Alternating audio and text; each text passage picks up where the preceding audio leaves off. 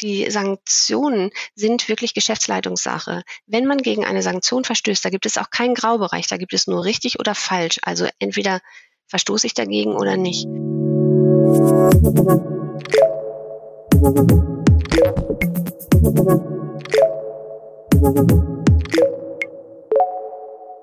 Hallo und herzlich willkommen zum Ebner Stolz Mittelstandstalk. Mein Name ist Julia Schmidt, ich bin Redakteurin bei FAZ Business Media. Wir sprechen heute über ein Thema, das viele Mittelständler betrifft, und zwar die Probleme bei den globalen Lieferketten. Das ist ja eigentlich kein neues Thema, denn die Lieferketten sind schon seit Corona unter Druck. Aber jetzt hat natürlich die Ukraine-Krise das Ganze nochmal deutlich verschärft. Es fehlt an Rohstoffen, an Wirtschaftsgütern und dadurch entstehen dann Lieferengpässe. Und dann kommt noch hinzu, dass manche Lieferverpflichtungen nicht eingehalten werden können, weil es Sanktionen gegen Russland und die Verbündeten gibt. Also eine schwierige Gemengelage, die Mittelständler vor einige Herausforderungen stellt, auch rechtlicher Natur. Und welche genau das sind, darüber spreche ich jetzt mit zwei Expertinnen. Das ist zum einen Christine Diener, sie ist Rechtsanwältin bei Ebner Stolz in Stuttgart und Eva Rehberg, sie ist Diplom-Finanzwirtin und Zollexpertin bei Ebner Stolz in Hamburg. Ja, und damit sage ich herzlich willkommen, Frau Rehberg, Frau Diener. Schön, dass Sie da sind. Hallo, ich freue mich auch, dass wir heute bei dem Podcast dabei sein dürfen. Hallo auch von mir. Ja, ich habe es eben ja schon kurz angesprochen. Die Weltwirtschaft ist mit vielen globalen Verwerfungen konfrontiert. Als wäre da die äh, Corona-Pandemie nicht genug, haben wir jetzt auch noch diesen furchtbaren Krieg in der Ukraine, der nicht nur unermessliches Leid über die betroffenen Menschen bringt, sondern eben auch wirtschaftliche und humanitäre Folgen nach sich zieht. Ja, und das weltweit. Frau Diener, wie stark ist denn der deutsche Mittelstand von dieser Krise betroffen? Ja, der deutsche Mittelstand ist unterschiedlich stark betroffen. Das hängt sehr von den Branchen ab, wie sehr die Zulieferer Teile aus den betroffenen Gebieten beziehen, also vorwiegend eben aus Russland oder aus der Ukraine. Wir sehen aber auch eine ähm, ja, große Betroffenheit durch den kriegsbedingten Abbruch der Wirtschaftsbeziehungen insgesamt in viele Länder. Auch die Beziehungen zu China ändern sich gerade. Wir sehen, dass Preissteigerungen ähm, auf vielen Materialien liegen, die ohnehin schon knapp sind. Rohstoffe sind knapp, Vormaterialien in der Vorproduktion sind knapp, die auch aus Ländern kommen, die kriegsbedingt ähm, betroffen sind. Und das Ganze dann eben auch noch kumulativ zur Entwicklung während der Pandemie. Und wäre das Ganze nicht genug, liegen natürlich auch Sanktionen auf Lieferbeziehungen, die den Mittelständlern das Leben ebenfalls sehr schwer machen. Dann starten wir doch direkt mal mit diesen äh, Sanktionen, Frau Rehberg. Welche Art von Sanktionen gibt es derzeit eigentlich? Das scheint ja auf den ersten Blick inzwischen schon recht unübersichtlich geworden zu sein. Ja, das ist es in der Tat. Sanktionen grundsätzlich sind ein Thema, ähm, äh, das haben wir schon sehr lange. Wir kennen Sanktionen aus verschiedenen ähm, kriegerischen Situationen. Wir hatten schon Sanktionen gegen den Iran, gegen Syrien, gegen Nordkorea, das ähm, kennen die meisten. Und wir hatten auch schon Sanktionen gegen Russland. Da ging es um die Annexion der Krim 2014 und da gab es auch schon Sanktionen. Aber was neu ist, ist, dass sie in dieser Größenordnung daherkommen und einen solchen Umfang haben und natürlich ein unglaubliches Wirtschaftsgebiet äh, umfassen. Was haben wir für Sanktionen? Wir haben einmal die personenbezogenen Sanktionen. Da geht es darum, dass man Putin, äh, die anderen Regierungsvertreter, deren Umfeld, viele Oligarchen und deren Umfeld nun wiederum nicht beliefern darf und mit denen keine Geschäfte machen darf. Das gilt einmal für die Person selber, aber auch für die Firmen, mit denen diese Personen zu tun haben. Denn da ist es ja häufig so, dass jemand in einer Firma als wirtschaftlich Berechtigter drin sitzt und dann darf man mit dieser Firma eben auch keine Geschäfte mehr machen.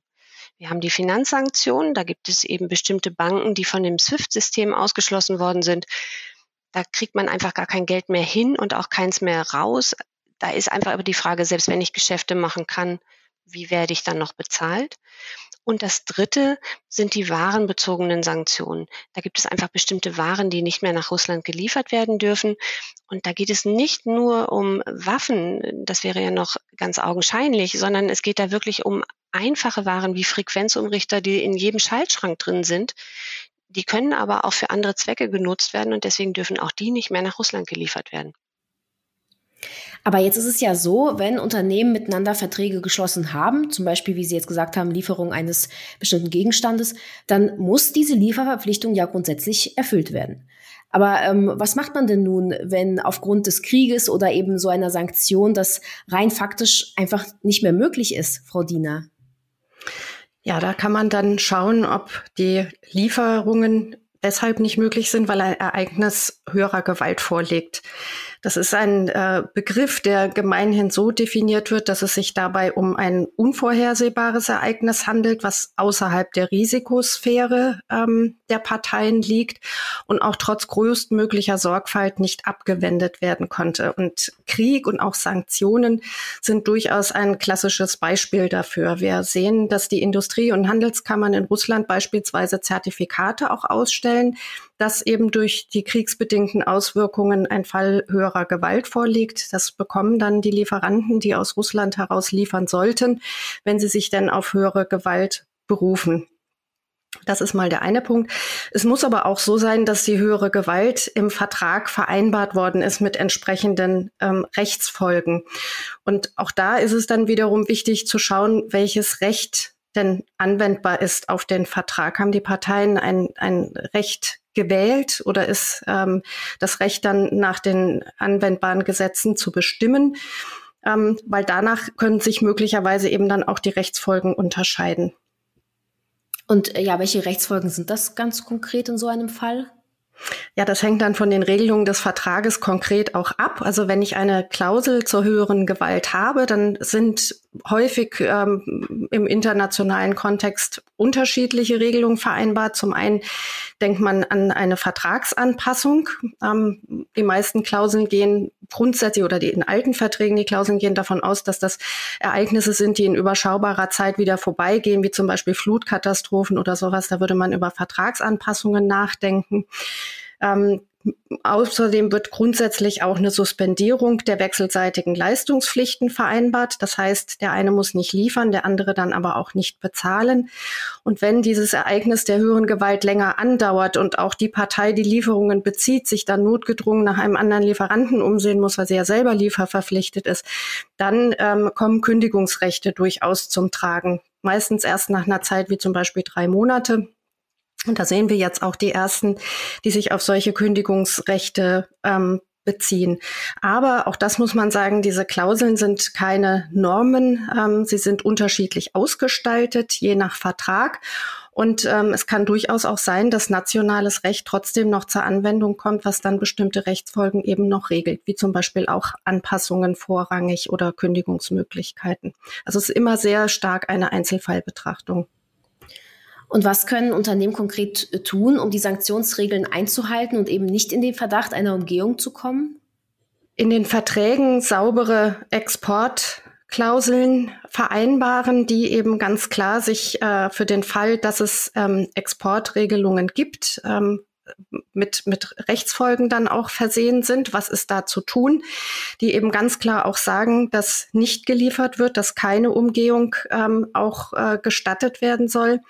Und ich muss auch im Vertrag schon festlegen, wie weit die einzelnen Verantwortlichkeiten gehen des Lieferanten. Bis wohin muss denn das eigene Unternehmen eigentlich ähm, prüfen und mit der Lieferung der Ware dann auch mitgehen? Das ist also dann wieder auch eine Frage der Kontrolle der Supply Chain je stärker ich da kontrolliere und je stärker ich auf eine Einhaltung der außenwirtschaftlichen Regelungen und dazu gehört eben dann auch die Exportkontrolle vertraglich meinen Partner verpflichte und desto genauer ich auch hingeschaut habe, ob er das auch kann von seiner Größe, von seinen Möglichkeiten her, desto besser kann ich äh, mich gegen Umgehungen oder auch äh, tatsächlich Verletzungen von Sanktionen schützen. Frau Rehberg, ähm, die Vorschriften sind ja jetzt sehr komplex und sie ändern sich quasi von Tag zu Tag. Ähm, woher bekommt man denn die relevanten Informationen und wie behält der Mittelständler hier einfach den Überblick, was er überhaupt noch importieren oder exportieren darf und was nicht? Also Grundlage der Vorschriften ist immer die EU. Wir haben, obwohl ja unser Bundeskanzler und auch Herr Macron zum Beispiel in dieser ganzen Krise eine sehr große Vorreiterrolle spielen in den Verhandlungen, so haben wir doch keine französische oder keine deutsche Regelung, sondern wir haben immer EU-Regelungen. Deswegen ist die erste Quelle da immer das EU-Amtsblatt. In diesem EU-Amtsblatt werden die neuen Regelungen, wie jetzt zum Beispiel am vergangenen Freitag, immer veröffentlicht und da steht dann drin, was jetzt aktuell gilt ähm, ich hatte schon gesagt, wir haben das sechste Sanktionspaket äh, innerhalb von dreieinhalb Monaten. Da kommt ein Mittelständler oder auch ein größeres Unternehmen äh, tatsächlich an seine Grenzen. Deswegen gibt es schon seit vielen Jahren Softwareanbieter, die Software herstellen und vertreiben, die uns bei der Exportkontrolle unterstützt. Man muss da aber auch so ein kleines bisschen gucken, wie Frau Diener gerade auch sagte. Das ist immer abhängig von dem Unternehmen selber. Also es gibt Unternehmen, die haben ähm, nur drei, vier verschiedene Artikel, die sie vertreiben beispielsweise. Und wenn ich drei, vier verschiedene Artikel habe, dann kann ich unter Umständen die warenbezogene Exportkontrolle noch selber händisch machen. Da kann ich selber noch ins Amtsblatt gucken und gucken, ob meine Ware betroffen ist. Wenn ich aber wahnsinnig viele Geschäftspartner habe, dann kann ich die fast nicht mehr händisch prüfen, weil sich eben auch diese Sanktionslisten ständig ändern und neue Menschen und Unternehmen draufkommen.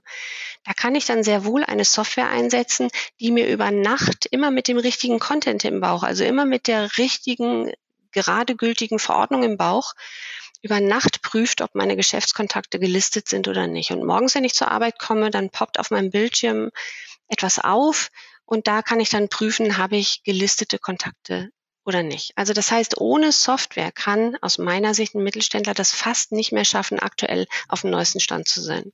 Mhm, ja, Viele Unternehmen verkaufen ja ihre Waren über russische Vertriebsgesellschaften in Russland weiter. Frau Rehberg, wie weit geht denn da tatsächlich die Verantwortung der Unternehmen? Was muss da alles geprüft werden? Das hatten wir ja eben schon kurz angesprochen. Also rein rechtlich ist es so, dass ähm, die Verantwortung des Ausführers, des zollrechtlichen Ausführers unteilbar ist. Das heißt, diejenige rechtlich selbstständige Einheit, die die Ausfuhr macht, ist auch verantwortlich dafür zu gucken, ob die Ausfuhr erlaubt ist, ob ich an den richtigen Menschen verkaufe, an die richtige Firma und die richtige Ware. Hm, das ist aber in einem Unternehmensverbund so einfach nicht beantwortet, denn hm, es gibt ja verschiedene Faktoren, die gerade im Mittelstand sehr verbreitet sind. Da habe ich zum Beispiel einen Geschäftsführer einer deutschen Gesellschaft, der ist auch Geschäftsführer einer Auslandsgesellschaft. Oder ich habe einen Prokuristen hier, der ist Geschäftsführer da. Oder ich habe ein einheitliches ERP-System. Das heißt, die buchen alle auf demselben System mit verschiedenen Buchungskreisen, aber ich habe ein einheitliches System. Alle haben denselben Firmennamen. Das heißt, ich bin ganz offensichtlich in einem Unternehmensverbund, der zusammengehört. Und da kann ich ganz schlecht begründen, dass ich, wenn ich an eine russische Gesellschaft, an meine Tochtergesellschaft verkaufe, und die dann anschließend an beispielsweise einen gelisteten Oligarchen weiterverkauft. Da kann ich ganz schlecht begründen, ich hätte das nicht gewusst und ich hätte das nicht erkennen können. Und das nennen wir dann eigentlich, ähm, es gibt unmittelbares und mittelbares Bereitstellen. Und das ist dann dieses mittelbare Bereitstellen. Das heißt, ich mache das nicht direkt, sondern ich mache das mit einer Schleife drin, aber ich hätte es trotzdem erkennen können. Und das ähm, ist auch verboten, das darf man auch nicht. Und dazu möchte ich noch eine Sache sagen. Das ist ganz besonders wichtig, dass man dann noch guckt, habe ich US-amerikanische Verlinkungen in meinem Unternehmensverbund. Wenn ich eine amerikanische Tochter habe oder einen amerikanischen Geschäftsführer, der amerikanischer Staatsbürger ist oder so sonstige Verlinkungen zu den USA, muss ich bitte dran denken, dass ich die US-amerikanischen Regeln auch einhalten muss. Denn die gelten weltweit. Und die Amerikaner haben da einen Satz, der macht es sehr plakativ deutlich. Und zwar sagen die, a friend of an enemy is an enemy. Das heißt, wer immer Geschäfte mit Feinden der USA macht, so sagen die das, wird dann auch deren Feind. Und das haben wir schon bei Nord Stream gesehen wenn wir Geschäfte mit Leuten machen, die die Amerikaner nicht für gut befinden, dann werden wir selber sanktioniert. Und deswegen im Unternehmensverbund bitte darauf auch immer aufpassen, ob ich US-amerikanische Regeln einhalten muss. Ja, da merkt man tatsächlich schon diese wirklich hohe Komplexität. Ähm, Frau Diener, wie passt denn die erhöhte Verantwortung in die Pflichten der Unternehmen zu Compliance? Ja, die Verantwortung in die Unternehmenspflichten, ähm, die passt insofern sehr gut da rein, als dass wir bei ähm, Compliance-Management-System sehr stark ähm, den Kontrollaspekt unterstreichen müssen. Die Wichtigkeit funktionierender Systeme ist unabdingbar. Das ist auch etwas, was wir gerade beobachten, dass diese Systeme gestresst werden durch die Sanktionen, ähm, durch die Störung von Lieferketten. Also Exportkontrolle ist ein Bereich davon. Wir sehen noch mehr. Aber ein Compliance-Management-System soll gerade da sein, wenn Risiken auf das Unternehmen einstürmen, um die zu verhindern. Das äh, holt sich einmal aus der Pflicht zur Schaffung eines Überwachungssystems. Das kommt aus dem Kartellordnungswidrigkeiten Aktienrecht. Dann gibt es eine Regelung in Paragraph 91 Absatz 2 Aktiengesetz, ähm, was auch Ausstrahlungswirkung auf GmbHs zum Beispiel hat. Wir wissen, dass äh, die, der Gesamtvorstand beziehungsweise die gesamte Geschäftsführung haftet. Also auch da kann ich mich nicht drauf berufen. Naja, für den Export ist jetzt nur einer zuständig und der Rest hat davon nichts gewusst. Die Compliance-Management-Systeme sind ähm, gerade jetzt derartig auf dem Prüfstand, dass man schon sehr klar auch im Unternehmen einen Blick darauf werfen muss, was sagt mir jetzt mein Compliance-Management-System? Hält es das aus? Bringt es mir Treffer? Ähm, findet es auch die Risiken und bin ich dafür richtig aufgestellt? Was mich noch interessieren würde, Frau Rehberg, wie ist denn da das äh, Prozedere bei den Zollbehörden, die ja überwachen müssen, ob die Sanktionen äh, befolgt werden? Also kommt es da zu Verzögerungen bei der Abfertigung? Wirkt sich das irgendwie auf die übrigen Zollverfahren aus? Und was erwartet eigentlich die Unternehmen bei der kommenden Außenwirtschaftsprüfung? Sehen Sie da eine strengere äh, Vorgehensweise? Waren jetzt eine Menge Fragen auf einmal. Also gucken wir erstmal ähm, aktuell, wie ist aktuell die Lage. Ähm, Im Moment sehen wir, dass die Zollstellen ganz unterschiedlich äh, reagieren. Die Zollstellen, die ein bisschen mehr Erfahrung mit den äh, Sendungen in Richtung Russland haben, die sind dann ein bisschen entspannter. Die Zollstellen, wo das nicht so oft vorkommt, die fertigen zum Teil gar nicht mehr ab nach Russland. Also die lassen einfach gar nichts mehr durch. Dann gibt es Zollstellen, die sagen, ich brauche unbedingt eine sogenannte Negativbescheinigung vom BAFA. Das BAFA ist ja das Bundesamt, was zuständig ist für die Ausfuhren und die können bescheinigen, dass eine Ausfuhr genehmigungsfrei möglich ist. Das heißt, es gibt Zollstellen, die sagen, ohne Bescheinigung von der BAFA mache ich hier gar nichts mehr.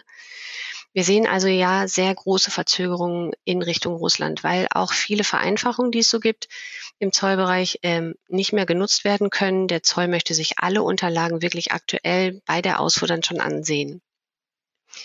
Die zweite Frage bezog sich auf die Außenwirtschaftsprüfungen, die es dann so gibt. Außenwirtschaftsprüfungen kommen eigentlich immer drei Jahre später ungefähr, weil bei uns eine Verjährungsfrist von drei Jahren läuft. Also das heißt, innerhalb der nächsten drei Jahre kommt dann unter Umständen eine Prüfung durch die Zollbehörde ins Haus.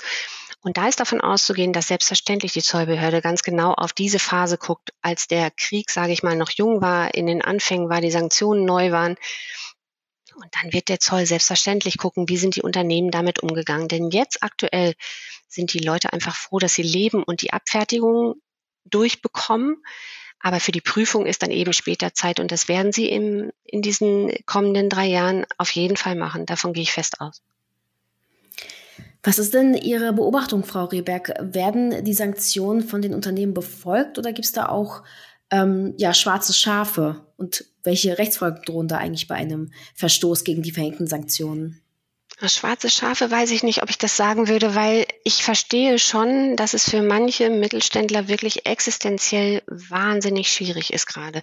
Es gibt ganz viele Unternehmen, die haben unglaublich viel Russlandgeschäft und die können das auch nicht einfach ausgleichen mit einem, mit einem anderen Land, mit einem anderen Geschäft, sondern denen bricht gerade richtig was weg. Und da finde ich es sogar fast menschlich verständlich, dass man guckt, kann ich nicht rechtsrum oder linksrum vielleicht doch nach Russland liefern. Ähm, solche Überlegungen haben, sind, werden an uns natürlich auch rangetragen. Aber ähm, eine wirkliche Umgehung, das sehe ich nicht. Ich glaube, dass grundsätzlich alle auch sehen, dass diese Sanktionen einen Sinn verfolgen und einen Sinn haben. Ähm, und ich kann nur noch mal sagen, das hatte Frau Diener auch schon gesagt, die Sanktionen sind wirklich Geschäftsleitungssache. Wenn man gegen eine Sanktion verstößt, da gibt es auch keinen Graubereich, da gibt es nur richtig oder falsch. Also entweder verstoße ich dagegen oder nicht. Wenn ich das tue, trifft es sofort unmittelbar die Geschäftsleitung. Da geht man nicht erst an einen Sachbearbeiter ran oder so, sondern es trifft sofort die Geschäftsleitung. Das führt zu Bußgeldern, zu Strafverfahren, Entzug von Bewilligungen. Alle Vereinfachungen, die ich beim Zoll so habe, können mir entzogen werden und natürlich einen Reputationsverlust. Also wir haben in Europa dieses System des Blamings nicht. Wenn ich aber in Amerika beispielsweise gegen eine Sanktion verstoße, dann wird das öffentlich gemacht. Dann steht das in Zeitungsartikeln. Da steht drin, Firma sowieso hat das und das getan. Und das will keiner lesen über sich selber. Deswegen verstehe jede Überlegung, wie ich mein Geschäft retten kann. Aber da gibt es wirklich ähm, nur schwarz-weiß, da sollte man vorsichtig sein. Ja, das klingt wirklich schwierig. Ähm, Frau Diener, viele Unternehmen kommen ja auch in Lieferschwierigkeiten, weil Lieferengpässe bestehen. Können die sich da auch auf höhere Gewalt berufen oder was gilt in diesen Fällen? Das muss man sich wieder im Einzelfall anschauen, wie wir vorher schon gesagt hatten, höhere Gewalt. Ähm, dafür brauche ich so ein gewisses Ereignis und das kann vorliegen, muss aber nicht vorliegen. Wir sehen, äh, wie gesagt, auch die Auswirkungen aus der Corona-Krise, wo viele Unternehmen Aufträge storniert haben bei Lieferanten, weil sie in Kurzarbeit gegangen sind und die wiederum haben sich dann andere Abnehmer gesucht. Ja, das konnten wir schön der Presse entnehmen in Bezug auf das Thema Chipmangel. Es ist, sind nicht eigentlich eigentlich wirklich weniger Chips da, nur sind halt andere Kunden dazu gekommen und die Bestandskunden, die können nicht einfach äh, wieder auf ihre alte Menge der Chips hochfahren. Und das sind natürlich keine Themen, die mit höherer Gewalt oder mit dem Krieg als solchem zu tun haben, ähm, sondern einfach dadurch, dass sich Lieferketten verschoben haben, dass bestellte Volumina nicht abgerufen wurden, dass äh, auch Verträge gebrochen worden sind. Auch das sehen wir, dass dann Verträge ganz weggefallen sind. Aber das sind alles Auswirkungen, die eigentlich noch eher Nachläufer aus dieser Corona Pandemie sind. Also auch da gilt eben wieder, man muss seine Verträge prüfen habe ich jetzt für mich zum Beispiel in Bezug auf meine Kunden mir einen Selbstbelieferungsvorbehalt in meinem Vertrag eingebaut, der mich dann wiederum ähm, befreit, dass ich selber in Lieferverzug komme, wenn jetzt die Lieferanten nicht genügend oder nicht rechtzeitig meiner Vormaterialien oder Rohmaterialien liefern habe ich Preisanpassungsklauseln, die es mir ermöglichen, eben diese immensen Preisanstiege, die auf äh, vielen Produkten gerade liegen, zumindest teilweise durchzureichen. Wie habe ich mich organisiert mit meinen Lieferterminen? Habe ich feste Liefertermine zugesagt, die ich nicht halten kann? Oder habe ich da möglicherweise auch schon gesagt, das hängt davon ab, wann ich meine Zulieferteile bekomme? All diese ähm, Regelungen wären wichtig, um sich eben mit diesen Lieferschwierigkeiten und Lieferengpässen, ähm, ja, um damit besser umzugehen im Verhältnis zum eigenen Kunden und auch im Verhältnis eben zu möglichen Schadensersatzansprüchen. Jetzt ist es ja so, dass so mancher geschlossene Vertrag angesichts der dramatisch gestiegenen Energiepreise oder der Inflation zumindest für einen der Beteiligten einfach unwirtschaftlich äh, geworden ist. Kann man aus so einem Vertrag dann auch einfach aussteigen, Frau Diener? Ja, also grundsätzlich gilt natürlich, Verträge sind geschlossen. Das, ähm, und da wieder rauszukommen, heißt eben, ich muss in den Vertrag schauen, habe ich Kündigungsrechte, habe ich mir Vorbehalte eingebaut. Ähm, wie eben schon gesagt, das Thema Preisanpassungsklauseln spielt da eine sehr große Rolle. Ich kann mich nicht einfach pauschal auf höhere Gewalt berufen, wenn es jetzt nicht tatsächlich ein Lieferanteil ist, der jetzt durch äh, entweder diese kriegerische Auseinandersetzung oder durch die daraus folgenden Sanktionen ähm, gerade nicht möglich ist. Aber prinzipiell muss ich meine Verträge erfüllen. Ich kann schauen, ob ich mich ausnahmsweise auf einen Wegfall der Geschäftsgrundlage berufen kann. Aber auch das ist ein Ausnahmetatbestand, den es unter deutschem Recht gibt. Das mag eben unter anderen Rechtsordnungen anders sein. Aber dieser Wegfall der Geschäftsgrundlage bedingt eben, dass man sich auch am Anfang des Geschäftes und zwar vor Ausbruch des Krieges und vor Ausbruch dieser Preissteigerungen ähm, auf eine Geschäftsgrundlage geeinigt hat. Und auch daran wird es häufig scheitern, weil man in Kalkulationsgrundlagen es ist sehr unüblich, äh, dass man Energiekosten zum Beispiel als, als Geschäftsgrundlage angenommen hat. Man hat bestimmte Materialien, äh, bestimmte Preise dafür, ähm, zum Beispiel an, an bestimmten Indizes festgemacht und hat sie damit zur Geschäftsgrundlage gemacht. Da kann ich vielleicht noch mitziehen. Aber wenn man sich jetzt diese Energiepreissteigerung anschaut, da sind wirklich die wenigsten, die das als Geschäftsgrundlage festmachen können und die dann eben auch sagen können, der Preis ist derartig eklatant gestiegen. Ich konnte auch keine Maßnahmen dagegen ergreifen, wie zum Beispiel durch langfristige Energieverträge, wo zum Beispiel der Preis festgeschrieben ist ähm, und konnte mich da nicht gegen schützen, so dass ich dann diesen Wegfall der Geschäftsgrundlage geltend machen kann. Also da diese Möglichkeit gibt es. Das sehen wir auch, dass das im Markt durchaus genutzt wird. Aber aus juristischer Sicht ist das wirklich ein Ausnahmetatbestand. Ja, also es wird deutlich, dass man bestehende Verträge auch nicht so leicht ändern kann. Ähm, aber dann umso mehr die Frage, worauf sollte man denn achten, ähm, wenn man neue Verträge abschließt, jetzt mit Hinblick auf die Erfahrung der letzten beiden Jahre, Frau Diener? Hm. Also auf jeden Fall saubere Regelungen zur höheren Gewalt saubere Regelungen zur Exportkontrolle. Die Frau Rehberg hat es schon ausgeführt. Ähm, je besser ich da auch Verantwortlichkeiten ähm, zuweise und eben auch ganz klar sage, was in meiner Lieferkette schon zu erfolgen hat, wie die Produkte auszuweisen sind. Ähm, und je klarer ich auch selber weiß, wie meine Lieferkette aussieht, desto besser ist es. Selbstbelieferungsvorbehalt ist ein Thema, was ähm, sehr hilfreich ist. Preisanpassungsklauseln, auch das wurde in der Vergangenheit viel zu wenig genutzt. Wir kennen eher immer nur Price Downs, äh, die die Kunden äh, verlangen, aber wenig Anpassungsmöglichkeiten, die die Lieferanten sich ausbedingen konnten.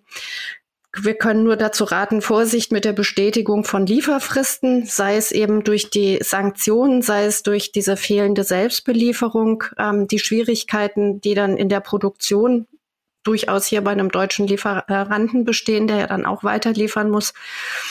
Und eben auch Vorsicht mit Angeboten, die, ähm, wenn man in Angebotsverfahren teilnimmt, häufig sechs Monate Gültigkeit haben. Auch da tut sich derartig viel, sowohl in der Verfügbarkeit der Materialien als auch der Preise. Auch da können wir eigentlich nur von abraten oder die Preise zumindest mal in den Angeboten dann doch kurzfristig ähm, sich dann noch einer Änderung vorzubehalten. Also Preise und, und Liefertermine sind die zwei Themen, auf denen gerade unglaublich viel Druck besteht. Und je besser man sich da aufstellen kann und je besser man da mit seinem Kunden individuell durchaus vielleicht auch nachträglich Regelungen treffen kann, desto besser ist es. Ja, wir sind jetzt schon fast am Ende unserer Zeit. Ähm, ich habe zum Abschluss noch eine Frage an Sie beide. Wo drückt denn der Schuh bei Ihren Mandanten derzeit wirklich am meisten? Frau Rehberg, vielleicht mögen Sie mal starten.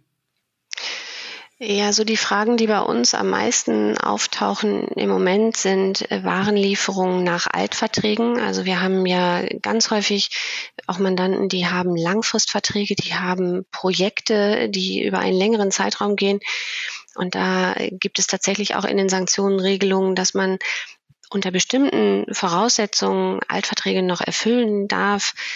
Ähm, das geht noch bis Juli, darf man bestimmte Sachen noch machen. Da ist immer die Frage, darf ich das noch oder nicht? Also wie kann ich Altverträge noch erfüllen?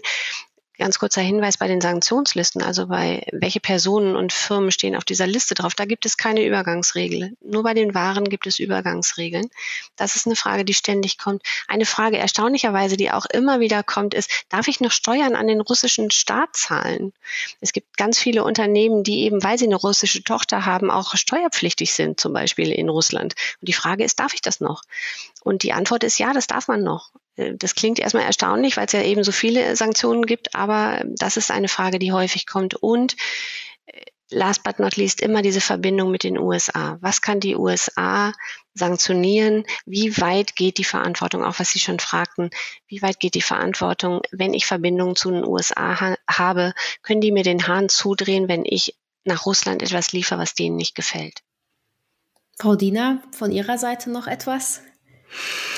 Ja, also wir sehen tatsächlich ganz überwiegend ähm, Fragen oder Problemstellungen, die sich mit der Störung der Lieferkette befassen. Also auch mithin zum Thema der Sanktionen. Ähm, deswegen sind wir da auch im regen Austausch, die Frau Rehberg und ich.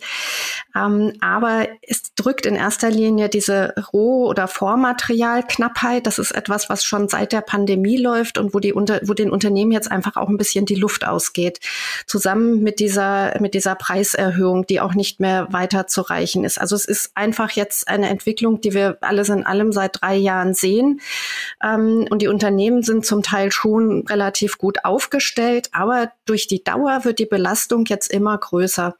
Und ähm, das ist tatsächlich ein Problem, was zwar in einigen Fällen bestimmt auch schon äh, zu schönen Neuerungen oder zum Beispiel auch zur Verbesserung von Compliance-Management-Systemen führt. Das sind vielleicht die positiven Auswirkungen davon.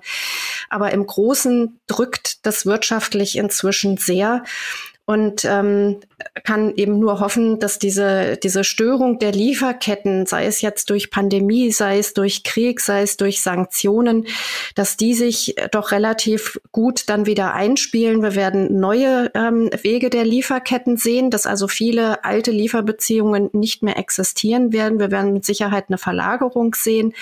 Ähm, das ist auch ein ganz spannendes Thema, aber jetzt sortiert sich gerade sehr, sehr viel und es hängt eben tatsächlich an der Lieferkette ähm, und allem, was, was äh, entlang der Lieferkette auch passiert. Okay, ja, man merkt, dass das Thema Mittelständler wirklich sehr beschäftigt. Frau Diener, Frau Rehberg, vielen Dank für Ihre Einblicke. Vielen Dank, dass wir dabei sein durften. Vielen Dank, dass wir, äh, vielen Dank, dass heute alle zugehört haben. Vielen Dank, auch von meiner Seite. Es hat mir großen Spaß gemacht. Vielen Dank.